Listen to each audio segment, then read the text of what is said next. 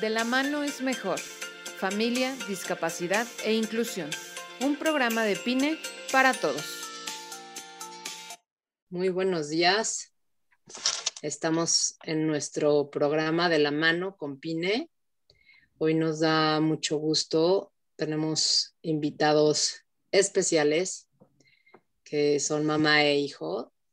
Hace unos días se conmemoró el Día Internacional del Asperger y pues hoy es un tema que nos ocupa, yo creo que no nada más a quienes tienen esa condición, papás e hijos, sino como, como a toda la sociedad conocer qué, pues qué significa, qué características tiene.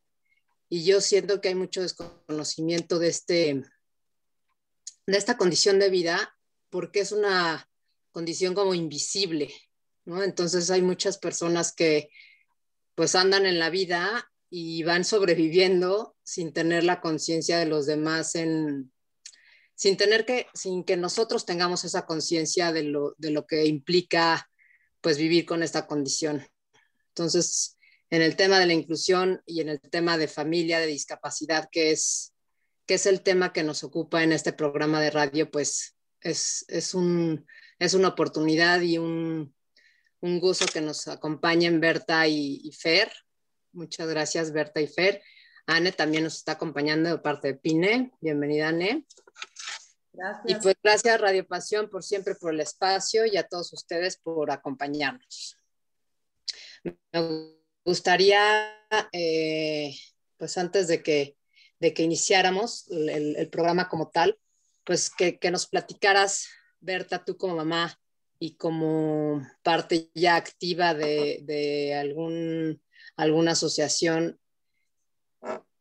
¿Cómo ves tú desde ser mamá y antes de ser mamá de alguien con Asperger, cómo si antes encontrabas a alguien en tu vida que tuviera esta condición? Y después que nos platicaras ya pues un poquito más de estas características, de de cómo, cómo se identifica alguien con Asperger y cómo fue tu experiencia desde que nació Fer, porque pues, Fer tienes 25 años ya, ¿no, Fer? 22. 22.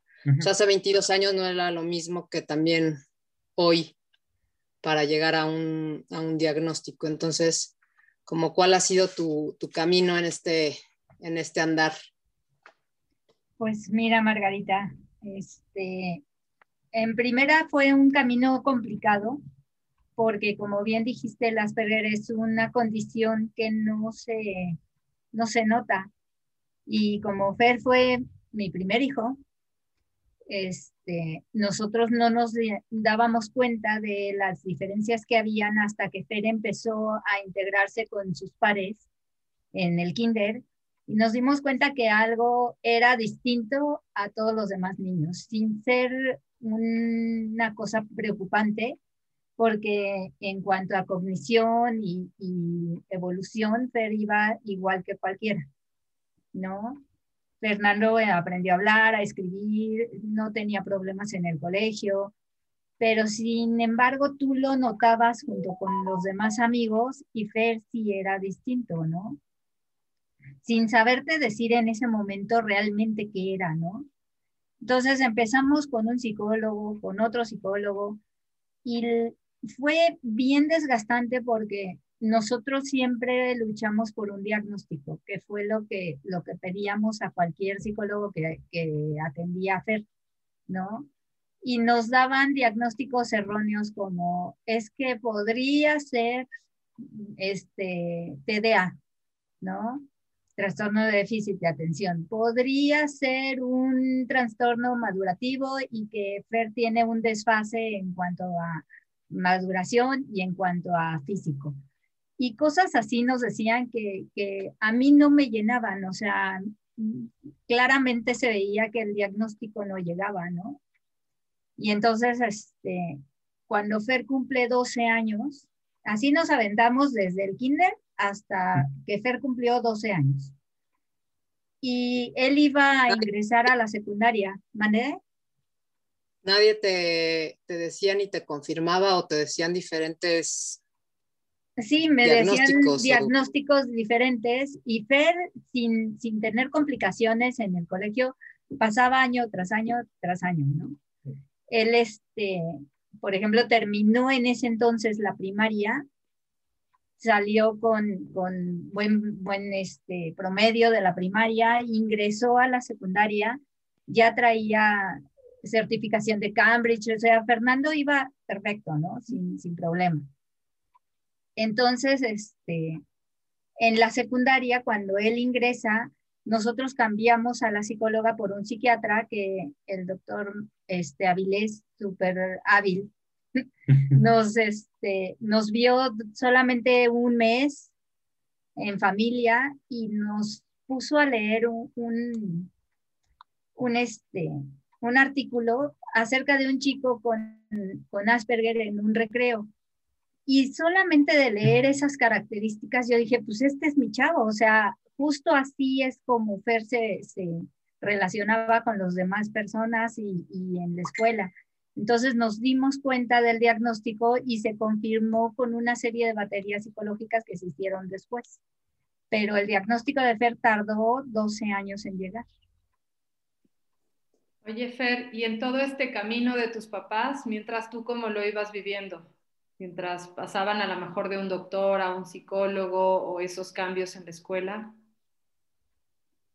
Pues lo que es en psicólogos, yo no lo notaba tanto, o sea, tuve varios psicólogos casi, casi desde que nací, hasta que me estuvieron atendiendo por, no solo por la parte de sacar un trastorno, también tenía este, unos problemas del habla, también tenía algunos este, a, dificultades este, a, relacionadas con la socialización y ahí fue cuando de a poco empezó a surgir el, pues la preocupación, por decirlo de alguna manera, de un diagnóstico. Este, a, yo lo vi un poco preocupado, no tanto por tener que ir por eso, sino tal vez por, este, a, por el hecho de tener que socializar con algunos de mis compañeros. Veía muchos niños jugando en el recreo y o no me importaba así, o que a veces no me invitaban como a las cosas que pues mis compañeros y compañeras hacían. Y yo decía, pues no está padre, ¿por, ¿por qué? ¿Qué pasó ahí? Así que este, a medio me trataba de acercar, este, como que no podía, a veces sí, a veces no, este, se me complicaba creo que no sufrí tanto, no sé si sufrir sea la palabra este, adecuada de decirlo, cuando me dieron un diagnóstico, realmente este, el doctor Francisco Aviles me dijo, tú tienes síndrome de Asperger, y yo dije, ah, pues bueno, ok, gracias por decirme, y por lo mismo estaba muy distraído, pues, en el, en ámbito social, luego ya cuando empecé a investigar me di cuenta que aparte de tener este, estos problemas de Asperger, también pues por lo mismo sufría programas de bullying, sobre todo en secundaria. En primaria también poco, pero más que nada fue en secundaria, así que tenía otras razones por las cuales estar preocupado, más que en concentrarme sobre un diagnóstico.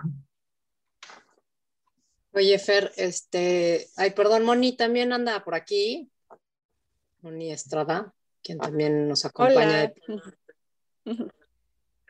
Bienvenida, Moni.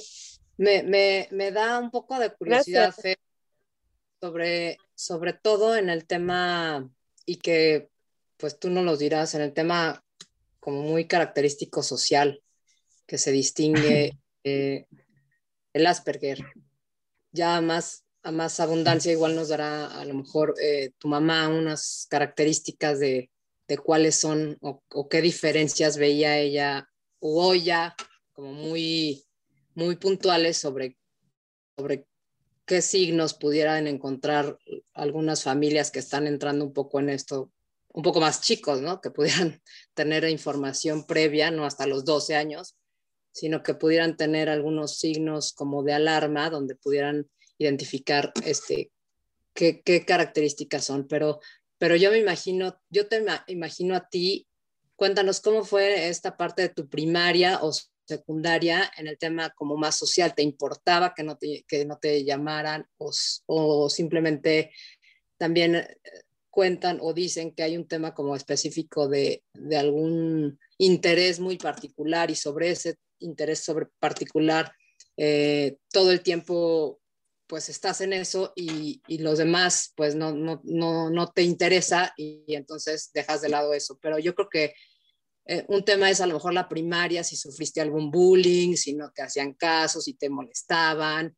y ya en la adolescencia, pues creo que todos siempre buscan pertenecer. También en esa parte, ¿cómo, cómo lo viviste? O sea, en tu primaria y en tu adolescencia.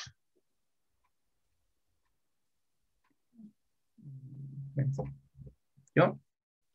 O sea, ¿cómo lo... ¿Cómo viviste la primaria y la adolescencia? Es que, perdón, es que lo ando como pensando en qué podría responder.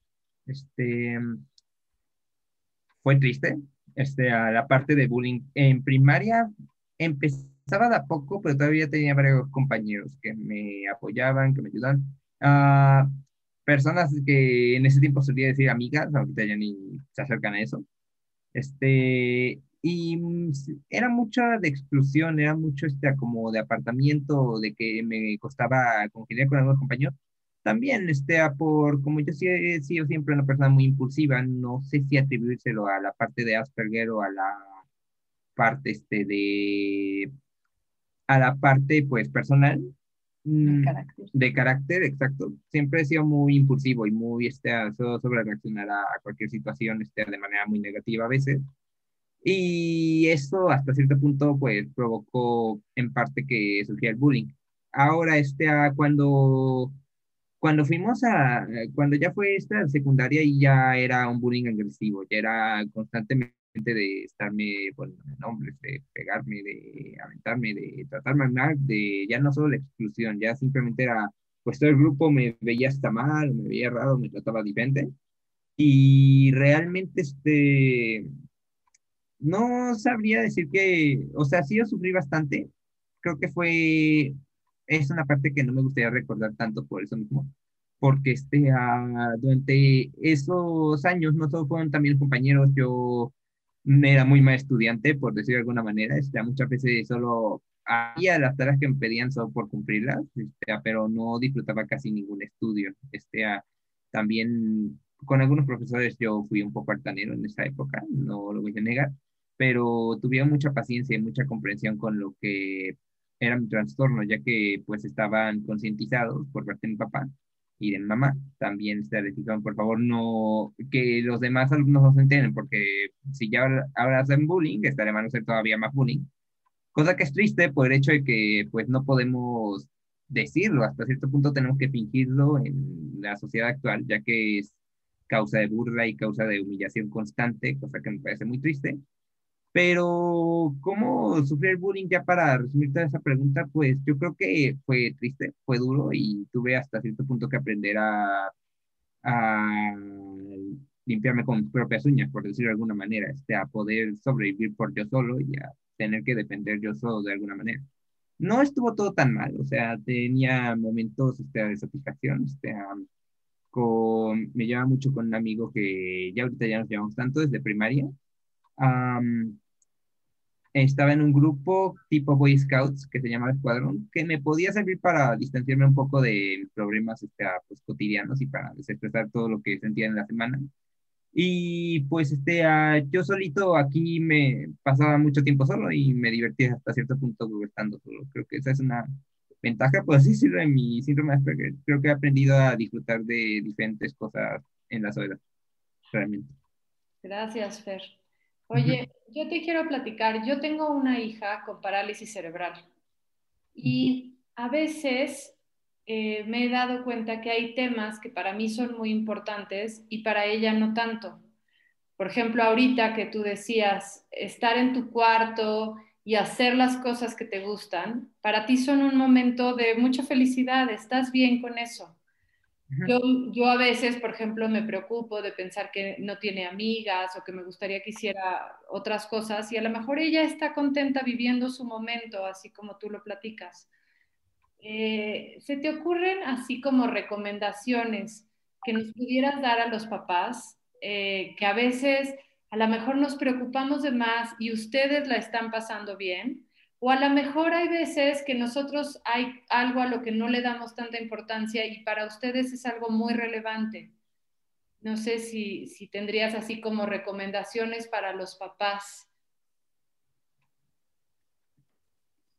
Um, algo de lo que acabas de tocar ahí, creo que este, a, a veces acercarse a los hijos es difícil, pero a veces acercarse a los hijos, a las hijas con este, algún, alguna cosa tipo pero como tú me cuentas este, de parálisis, es todavía más complicado, porque es todavía más difícil tener ese acercamiento y esa comunicación, por decirlo de alguna manera. Es este, complicado saber pues lo que realmente piensa el otro, y eso creo que es cosa de la sociedad, este, de la sociedad humana, eh, que nos cuesta a veces simpatizar o entender a las personas a, las personas a nuestro alrededor. Este, creo que sí sería bueno si les está incomodando, si les cuesta mucho este, como socializar, pero ellos también, que si no se pueda sentar a, de vez en cuando este, con los hijos, con las hijas, a poder platicar de, oye, este, tú estás bien, tú qué sientes, este, mira, nos preocupa esto, ir, ir directo a lo que pues sentimos, porque muchas veces tratamos como de abordarlo y no ser directo o nos vamos por las ramas y ya el mensaje se pierde. Creo que el primer punto es eso, el ser directo, es decir, oye, tú estás bien, porque creo que lo que un padre busca en la medida posible siempre es que sus hijos, sus hijas estén bien, que si ellos están bien, este, ah, pues nosotros vamos a estar tranquilos.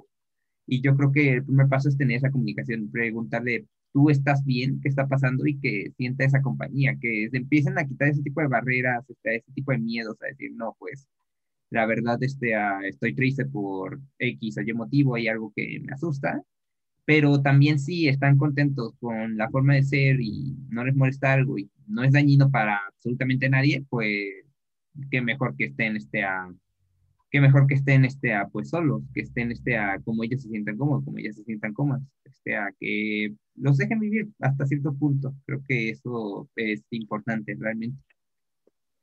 Oye, oye, Ana, sobre ese mismo punto. Este, Gracias. De nada. Tú, tú qué quieres, tú, compártenos, pregúntanos. ahorita, ahorita vuelve mamá este, a tocar aquí en nuestra casa. Ay, no te preocupes. Tú, Moni. Ah, sí, gracias. Hola, Fer, y hola, Berta, ahorita que regresen. hola, pues, hola.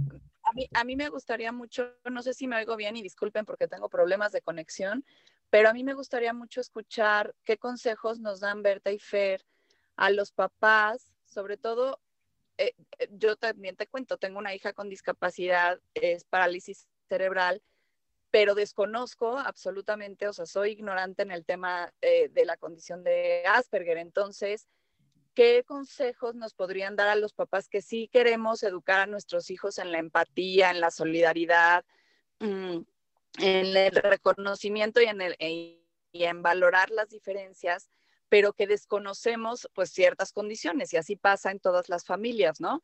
Entonces, ¿qué consejo nos darían a los papás de cómo educar a nuestros hijos? Por ejemplo, si en la escuela eh, nuestros hijos tienen eh, compañeros que tienen eh, Asperger, por ejemplo, ¿no? O sea, ¿qué consejo nos dan como papás para eso, para educarlos en la empatía y en la solidaridad y, y como qué cosas prácticas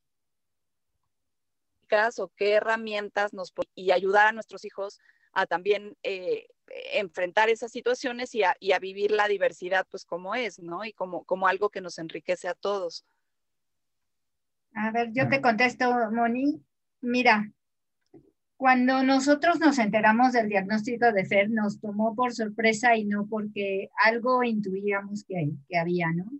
Y en la intuición, pues por ahí pasamos en en el autismo sin, sin verlo, sin, sin, sin, decir, ah, no, yo creo que autista no es y nos seguíamos, ¿no? Pero resulta que, este, que al principio nosotros como papás nos pensamos que la sociedad no iba a ser empática con Fernando si ellos conocían el diagnóstico, porque nosotros cuando supimos que estaba dentro del, del espectro autista en síndrome Asperger, pues pensamos que, este, que la sociedad iba a rechazar eh, la condición. No porque yo la hubiera rechazado, sino porque se desconoce por completo del diagnóstico. O sea, una persona común no tiene por qué saber realmente las características de una persona con autismo y yo no sabía cómo explicar en ese momento la situación.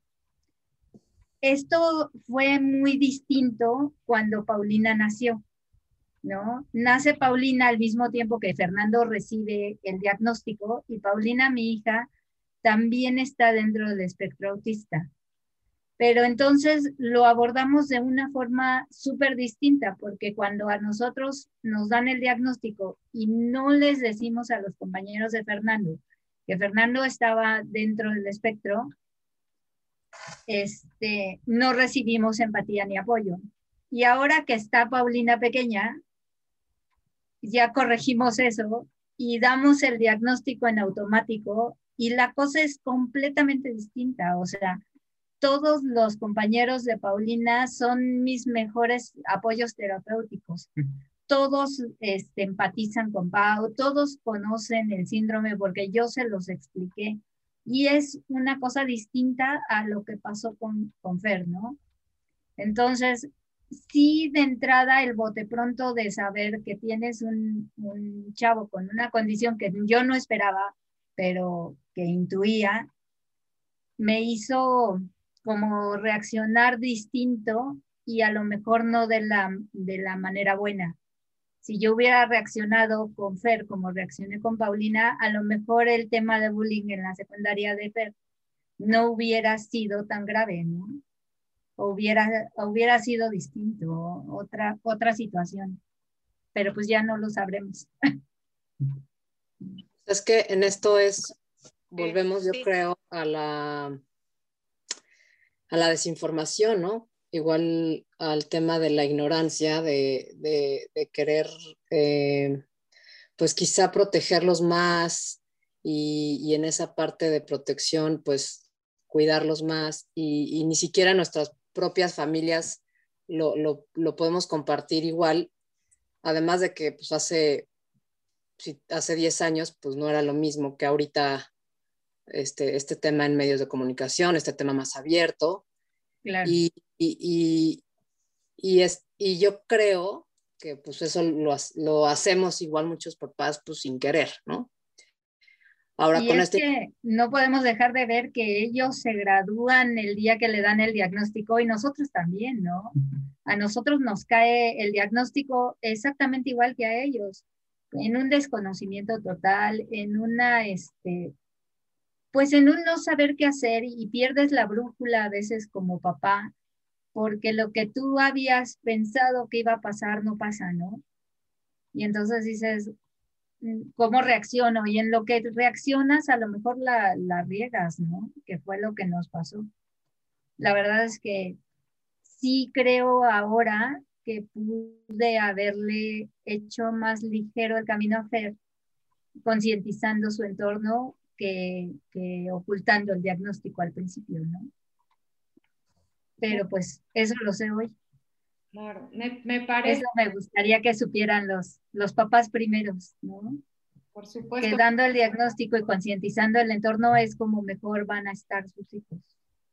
Muchas gracias por compartir eso. A mí me parece valiosísimo. Siento que es un gran tip para todos, papás, y a la población en general, ¿no? A los amigos, que todos hemos pasado por estos momentos, o sea, nosotros como mamás nos hemos sentido a veces tratadas injustamente o hemos sentido que hay alguna, pues alguna actitud que nos hace sentir mal con respecto a nuestros hijos y, lo hemos comentado en otras ocasiones, pero muchas veces la base de esto es el desconocimiento. O sea, apartamos de que no es la mala intención de las otras personas, es el desconocimiento. Y aquí está este ejemplo que ustedes nos comparten, pues me parece valiosísimo y, muy relevante saber que, también está en nuestras manos un poco ayudar a esa conciencia, ayudar a, pasar esa información y que, bueno, que, que no haya este desconocimiento, ¿no? Eh, yo me gustaría también, creo que un poco en la distancia, conociéndote, Berta, hemos seguido la trayectoria de Fer y sin duda, bueno, ha habido estos momentos difíciles que él nos compartía, pero ha habido unos momentos extraordinarios. No sé cuáles él nos le gustaría compartirnos, pero bueno, hemos visto por ahí unos discursos muy lindos, sabemos eh, de una participación en una película, sabemos que sus dibujos también han viajado lejos, no sé qué nos quieran compartir de esa parte positiva que ha traído la condición también. Bueno, antes, antes que, que nos compartas, Fer, o sea, como, como hacerlo puntual en el sentido de que pues las personas con Asperger, pues sí tienen este derecho, o sea, sí, vamos, hacen trabajo, tienen novia, que también nos va a contar Fer. O sea, en esta parte como de, de, de, que a veces se piensa que, pues es que como tiene Asperger, pues no puede relacionarse con los demás, ni tener amigos, entonces no puede tener novia y entonces no puede trabajar. Y esos, esos este, estigmas y prejuicios que a veces tenemos de, la, de todas las condiciones y también del Asperger. Pero ahora sí cuéntanos, Fer, ¿cómo ha sido este paso también de tu vida afectiva, laboral y ya también pública, porque ya hablas en algunos lugares públicos. Uh, bueno, pues la verdad es que es una pregunta interesante, más que nada porque siento que es algo muy reciente. Realmente, este, uh, si bien tuve el diagnóstico desde primero y secundaria, este, uh, no lo terminé a asimilar como también hasta por allá de quinto de, de prepa más o menos, más que nada porque pues me lo habían dicho, pero yo no había terminado de entender si estaba dentro del diagnóstico, no lo estaba, nunca me terminó de caer al 20, por como se dice la expresión, este, uh, nunca lo terminé de entender de alguna manera. Este, uh, pero ya para quinto, ya fue cuando pues al fin acepté, de, no, pues estoy dentro del diagnóstico, ya entendí que pues sí, y pues nunca me lo tomé como a mal o a pecho, de hecho hasta una frase que he dicho en varios, en varios discursos, en varias este, pláticas y así, es que para mí no es como una desventaja, es más bien tener una ventaja sobre las personas neurotípicas porque me siento más focalizada en los temas que me interesan y pues me vuelvo experto en el mismo. Ahora, este, a, a, lo que dices, en la parte laboral, en la parte, este, a esta, yo me gusta decir que es como activismo, este, en la parte, pues, de platicarles mis experiencias, de sacarle algo bueno, Uh, creo que no lo empecé a hacer, sino hasta hace como seis meses ya va a llevar, hasta, tal vez un poquito menos, que pude, tuve la oportunidad de participar con Canal 11 en, este, en el programa de, de Aprendiendo en Casa, este, el que se está haciendo ahorita por parte del gobierno por los rollos de la pandemia, así, este, en el cual pues me invitaron a hablar de Asperger y ya había tenido varias participaciones anteriores, como tú mencionas, de la participación en esta película de Conoces a Tomás, que salí de extra. Casi ni me veo, solo se ven mis chinos en una escena, pero salgo al final de la película hablando. Es que eres el chino. Sí, soy el chino, exacto. Ahorita no tanto, pero, pero sí. Este, también cuando me invitaron a la Bolsa de Valores a, a dar el timbrazo, a hablar un poco sobre mi condición, eh, celebrando pues el mes de concentración de autismo, este, también, también este, cuando, hace un año que me invitaron a Iluminus Azul a hablar de, pues, de la condición de Asperger, este, como ya había habido. Pero creo que ese fue el momento en el cual ya decidí, este, el canal 11, que quería dedicarme a esto, porque yo pasé por muchos procesos cuando entré a la universidad, de hecho lo pienso hablar este viernes, este, que tengo un blog donde hablo este tipo de cosas, yo pasé por todo un proceso, porque cuando entré a la universidad yo lo hice siguiendo a una persona que me marcó mucho en el ámbito artístico, en el ámbito, este, en el ámbito, pues, en el cual me quise desempeñar de diseño, de dibujos, de ilustraciones, así. Y en ese tiempo mi meta era decir, no, pues yo voy a hacer, yo quiero hacer animación, yo quiero, este, a, yo quiero ir a Cartoon Network, yo quiero ir a, no sé, a Disney a hacer dibujitos, estar dibujando aquí una película, así pero nunca me terminó de convencer realmente ese sueño. Y mientras más pasaba el tiempo, este, a menos me interesaba, hasta que pues ya me dieron un jalón de orejas este, a un conocido mío y me dijo, no, pues, ¿qué es lo que realmente tú quieres? ¿Por qué te gustaría este, a dónde te gustaría ir? Y yo, pues, por mucho tiempo estuve, pues, pues no sé, yo quiero seguir haciendo dibujos hasta que supongo que mágicamente algo me diga qué quiero hacer. Estuve tratando de hacer cómic, cosa que todavía de a poquito lo estoy llevando, me está costando, pero de a poquito estoy sacando. Pero cuando me decidí lo que realmente quería hacer, cuando me di cuenta que por medio de estas pláticas, por medio de estas, este, uh, de esta forma de expresar este, a mi opinión y de todo esto podía llegar a la gente y que realmente este, podía hasta cierto punto evitar que las personas sufrieran el mismo bullying que yo sufrí, podría evitar que este, pues que detestaran el síndrome, que se quitaran los tabúes de que se quitara todo. Y eso es un motor que me ha servido últimamente para querer este, a impulsar todos mis trabajos, todos mis sueños. Incluso en la facultad me sentí más focalizado, diciendo todo lo que aprendí aquí lo puedo aplicar para después este, potenciar proyectos artísticos o, algún, este, o alguna idea que pueda llegar a más personas sobre lo que es el síndrome. Así que este, si viene el Asperger, sí ha tenido, no quiero decir sus partes malas, pero sí este, sí me costó mucho para la socialización con muchos compañeros, también es lo que me ha formado a quien soy hoy y a este sentimiento que tengo de querer expresar este tipo de cosas, de lo que yo sentí, de que pueda aprender más sobre el mismo, yo también, porque una cosa muy importante es no solo decir lo que tú sientes, sino también aprender lo que, lo que dicen los especialistas, el que haya esta red, por así decirlo, porque la lucha no es solo está con la sociedad para que haya un mensaje de concientización, sino también está adentro para que nos vayan fortaleciendo y vayamos aprendiendo más sobre eh, el espectro. Y me pone muy feliz el saber de que, pues, este, de que mi condición puede servir para ayudar a otras personas, de cierta manera. Muchas gracias, Fer. De nada. Berta, para mm, aquellos papás que nos pudieran estar escuchando y que a lo mejor están en ese proceso por el que pasaste tú antes de llegar al diagnóstico, no sé si nos quieras compartir eh, cuáles son esos focos rojos o cuáles son esas señales a las cuales hay que estar atentos.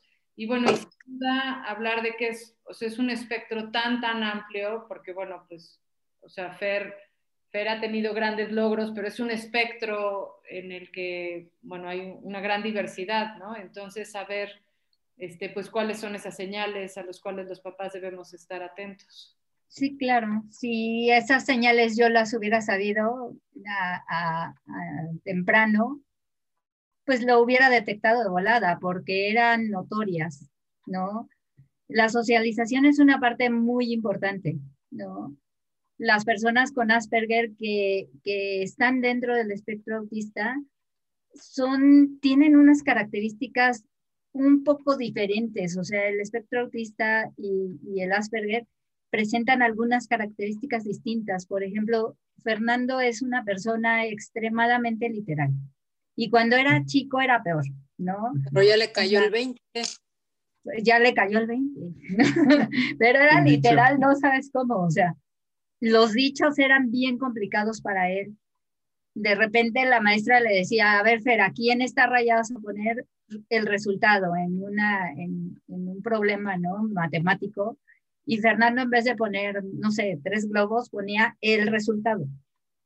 Y decías, no, güey, o sea, tienes que poner el número. Y dice, no, es que me dijeron que pusiera el resultado. O sea, literal en extremo. Una persona súper literal manejaba un, un, lenguaje. Perdón, que te interrumpa. Ajá. O sea, yo me, o sea, me voy un poquito más atrás, eso a lo mejor es en primaria, pero algunos signos que tú hayas o que recuerdes así de tipo cuatro o cinco años que, que veas, o sea, no sé, en el lenguaje o que era muy elevado su lenguaje para la edad o que, sí. o no sé, que le gustaban mucho los dinosaurios o le gustaban, no sé, algunos temas como que pudieran los papás antes de primaria poder revisar. Sí, fíjate que el, el dinosaurio es como un estereotipo bien puesto para las personas con, con Asperger, pero Fer no lo tenía. Bueno, su, su, interés restringido siempre fueron la tecnología, las computadoras, los videojuegos. Es un específico. Fer de verdad es un experto en videojuegos. Te puede decir cuántos píxeles tiene determinado juego porque lo conoce todo, ¿no? Y desde los cuatro años lo conocía todo, o sea, Fernando realmente siempre investigó muchísimo sobre eso. El tema de interés restringido no se limita a uno solo, tienes a veces puede pasar por videojuegos, pero de repente puede pasar por dibujos, como ahora, o de repente puede pasar por películas, ¿no? Y, y va variando conforme la edad, no siempre fue el mismo, ¿no? Pero a lo que voy es que sí hay un interés restringido desde pequeñito. Sí el lenguaje no era el mismo que utilizaban los niños de, su entorno, los, niños del kinder, ¿no? O sea, nadie dice césped y Fer sí lo decía. Cosas así, ¿no? Que era un lenguaje característico que creo que por ahí lo pescaba de repente de las caricaturas y demás y lo, lo jalaba al contexto en el que tú estabas hablando. O sea, sí tenía un lenguaje fluido, un lenguaje bueno, pero con características que otras personas no dirían, ¿no? Con, palabras específicas que otras personas no dirían. La socialización era lo que era más notorio con Fer, ¿no? Y la falta de interés en, el, en lo que pasaba en su entorno. Otra cosa que también tenía Fer era este, problemas de, de, sensoriales. Por ejemplo, los ruidos fuertes a Fer hasta la fecha no le gustan. O sea, yo creo, y por eso le doy gracias a Dios, que a Fer no le gusta ir a los antros porque es tanto el ruido que se satura. Entonces no le gusta ir y no va. Y, yo soy feliz porque duermo bien, ¿no? pero este, pero eso fue desde niño lo llevaba su papá, por ejemplo, a los Monster Drugs y todos los de chamacos vueltos locos y Fer así como de, mejor me duermo porque yo no quiero estar aquí. Cosas así. ¿Qué otra cosa te, te podría decir?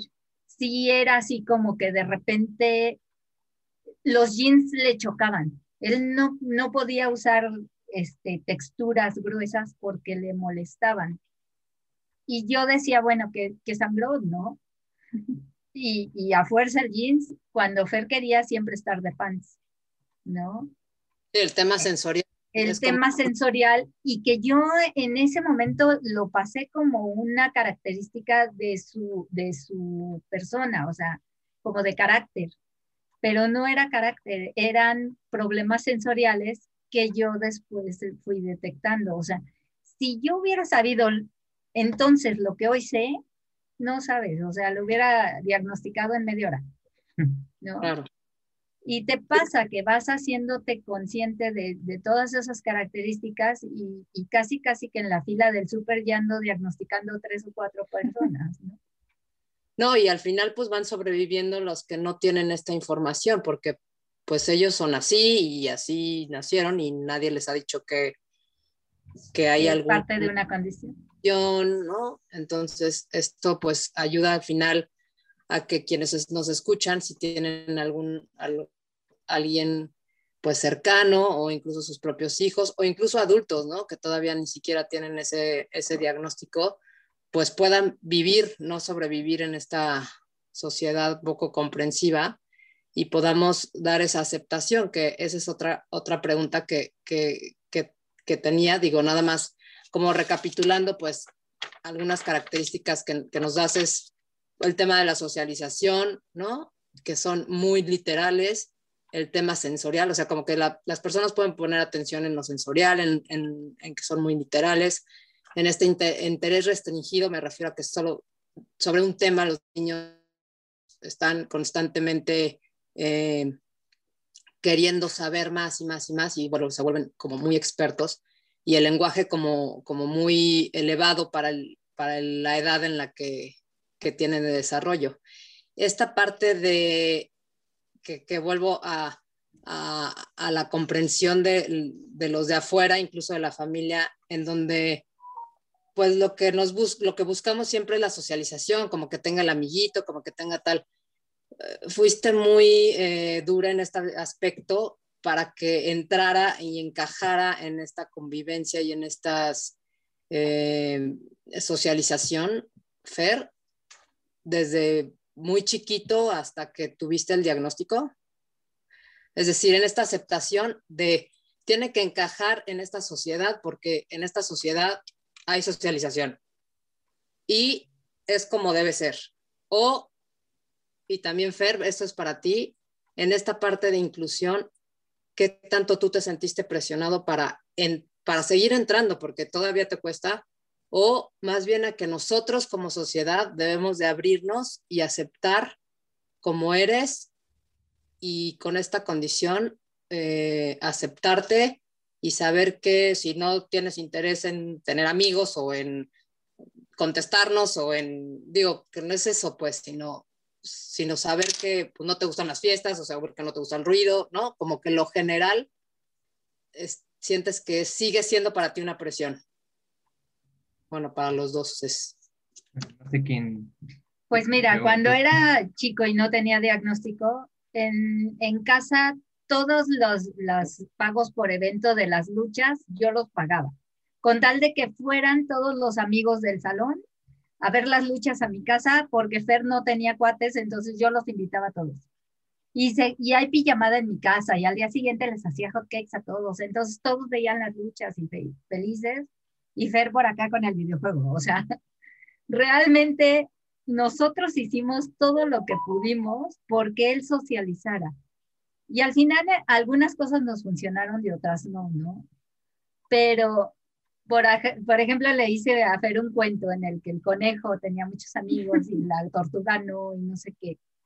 Y ya cuando lo terminé de explicar, me dice, mira mamá, ya entendí que lo que tú quieres es que yo tenga amigos, pero entiende una cosa, y Fer tenía ocho años, a mí me gusta estar solo, ya, déjame de hacer cuentos, y yo, ok, en ese momento me cayó el 20 y dije, no lo estoy respetando, estoy invadiéndolo y estoy abusando de, él, ¿no? Y pues empecé a adaptarme yo, sin, y ahí fue sin diagnóstico, él se diagnosticó solo, la verdad es que es maravilloso, ¿no? Y pues tú sí, sí lo sufriste. Ah, mira, primero que nada lo que quisiera decir es que algo que pasa mucho, no solo dentro del diagnóstico, sino fuera del diagnóstico, es que eventualmente la gente cambia la gente con el paso del tiempo pues tiene otros intereses, tiene otra forma de ser y hasta cierto punto su actitud puede cambiar o sus formas de, este, de ser pueden llegar a cambiar. Y pues yo no soy muy diferente, o sea, yo me miro a mí ahorita en este momento y del Fer que hablamos de secundaria y somos dos personas completamente diferentes. Hemos pasado por muchas experiencias, por muchas cosas que pues me han llevado a ser quien soy hoy. Este, ah, y por lo mismo, pues sí, durante mucho tiempo este, ah, fue muy aburrido estar, este, ah, tratando de socializar con otras personas, este, de estar integrándome con compañeros que me interesaban esos grupos.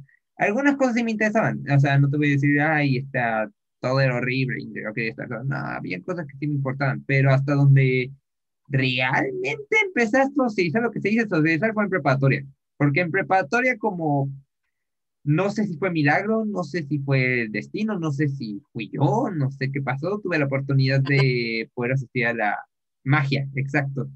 Este, no, yo creo que fue magia. Este, yo creo que este, a, tuve la oportunidad de asistir a la preparatoria, este, a la Escuela Nacional Preparatoria número 8.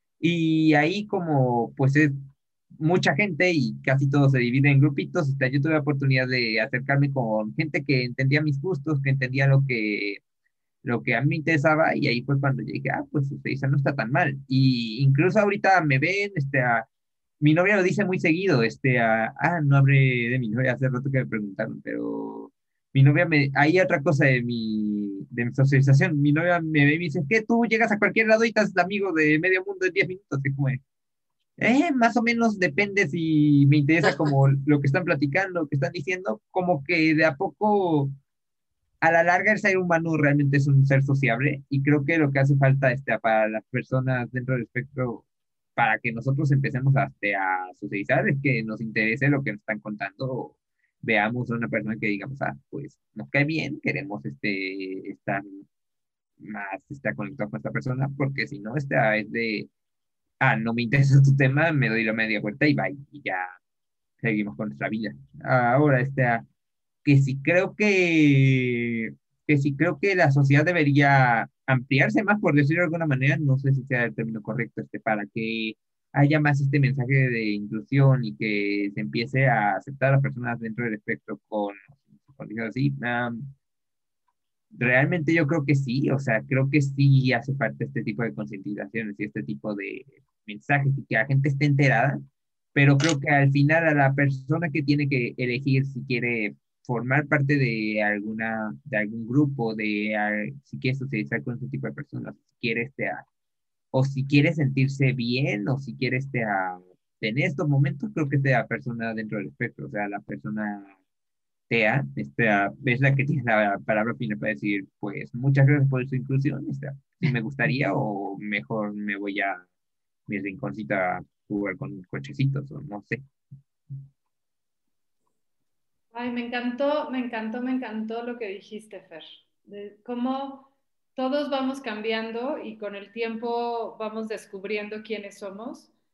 Creo que eso aplica para cualquiera. Y ese ejemplo que tú das de cómo has eh, encontrado tu camino y definido tus gustos y definido hacia dónde quieres ir, me parece hermoso y ese es algo que, pues es que es más allá de cualquier condición, ¿no? Que no, que no nos define y cómo, eh, o sea, que nos demos esta oportunidad de a nuestros hijos, y en esto hablo como mamá, porque bueno, escucho las anécdotas de Berta y por supuesto, ¿no? Pues me, proyecto en ellas, eh, Moni igual, lo comentábamos, cómo como mamás hacemos este esfuerzo y, y de verdad escuchar a Fer es decir, nosotros tenemos que tomarlo con calma y darles oportunidad a que vayan ellos encontrando su propio camino y definiéndose.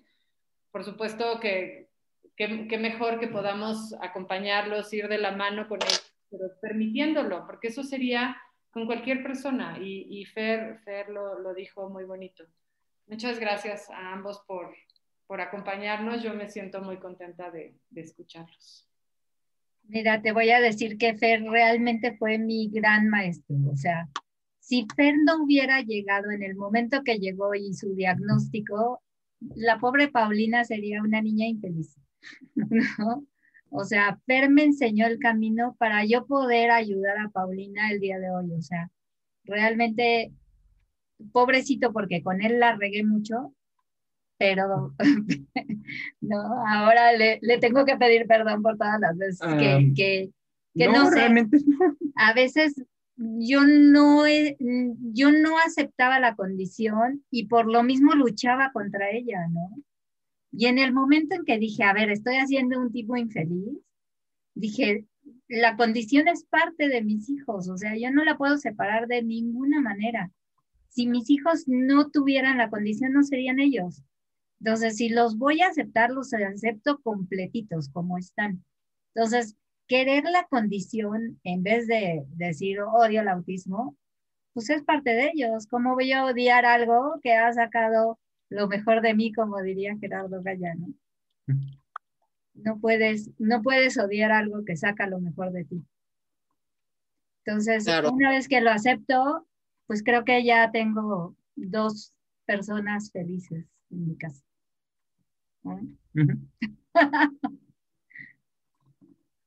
Pues qué bien, Berta y Fer. La verdad es que creo que a todos los que nos están escuchando y a nosotras mismas, pues nos dan una, una lección de aceptación en este camino de la discapacidad y en este camino también, ¿no? De como, como bien decía Anne, de, de los cambios y de cómo vamos evolucionando como personas. Y pues nos dejan como la lección de, de que esto es de día a día, de que constantemente van cambiando. No es lo mismo Fer que fue en primaria, el, chavo que fue en adolescencia y ahora el adulto que está haciendo eh, de manera productiva en, en, un tema que le interesa ya como forma de su vida, en servir a los demás y también en lo que a él le gusta. Entonces, pues como bien dices, Berta, nuestra intención aquí es, es aceptarlos con todo y lo que son y pues que la sociedad misma pues vaya entendiendo estas diferentes formas de ser y pues podamos enriquecernos todos. Eh, a mí nada más me gustaría como que dieran alguna pista para los papás a dónde se pueden acercar, si, si ven estos signos como de alarma, con quién pueden acudir y alguna asociación que puedan eh, sobre Asperger que puedan dirigirse para poder eh, acortar el camino del diagnóstico y que puedan fluir mejor en, esta, en este mundo. Y bueno, nada más agradecerles a todos los que nos escuchan, ya para cerrar el programa, les vamos a dejar nuestras redes y también, Fer, si tú tienes tus, tus redes, ya nos contaste que tienes un blog. Las redes de PINE, pues estamos en Facebook como Padres de Hijos con Necesidades Especiales. Tenemos un grupo de apoyo a mamás y papás. Y tenemos en Twitter como PINE México y en Instagram como PINE MX. Muchas gracias, Fer y Berta. Y pues, ¿qué nos, ¿cómo nos quiere cerrar el, el programa? Pues mira, muchas gracias. Este, nosotros colaboramos muy de cerca con Iluminemos de Azul, que es la fundación que, que nos ha ayudado y nos ha encaminado en, en todo este camino del, del, trastorno del espectro autista. Ahí pueden encontrar un directorio de especialistas en el cual si tú tienes duda del diagnóstico, en primera encuentras un, diagnóstico rápido en Internet. Si tú lo buscas y pones tengo dudas si mi hijo tiene autismo o no, te sale una serie de preguntas que te encaminan un poquito, pero necesitas al especialista fuerza. Entonces, eh, Iluminemos de Azul tiene un listado de, especialistas por estados en el cual puedes encontrar alguno en el lugar en donde vivas, ¿no? Y para poder hacer un diagnóstico certero. Y no ir de psicólogo en psicólogo como me pasó a mí, ¿no? Y, y Fer, tus redes. Uh, lo posté ahorita en el chat, pero lo digo una vez, está ahí, estoy en Facebook, en Twitter y en TikTok. Twitter casi no lo uso, este, uh, me pueden encontrar como la gata azul, así ya está todo separado, la gata azul, y ya, sería todo realmente. Es más activo en Facebook. En Facebook. Uh -huh.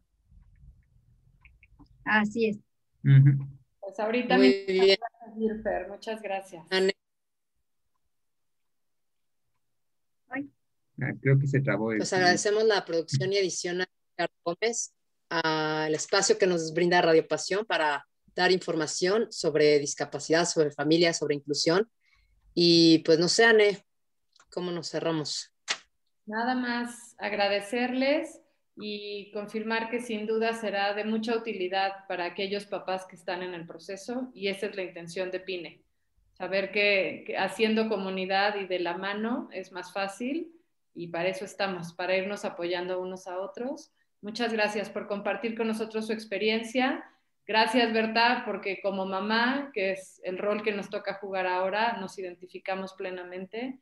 Y gracias, Fer, por compartir tu experiencia, porque es, es muy alentadora y, bueno, pues nos hace este, tener miras a futuro de lo que queremos lograr. Muchas gracias a ambos.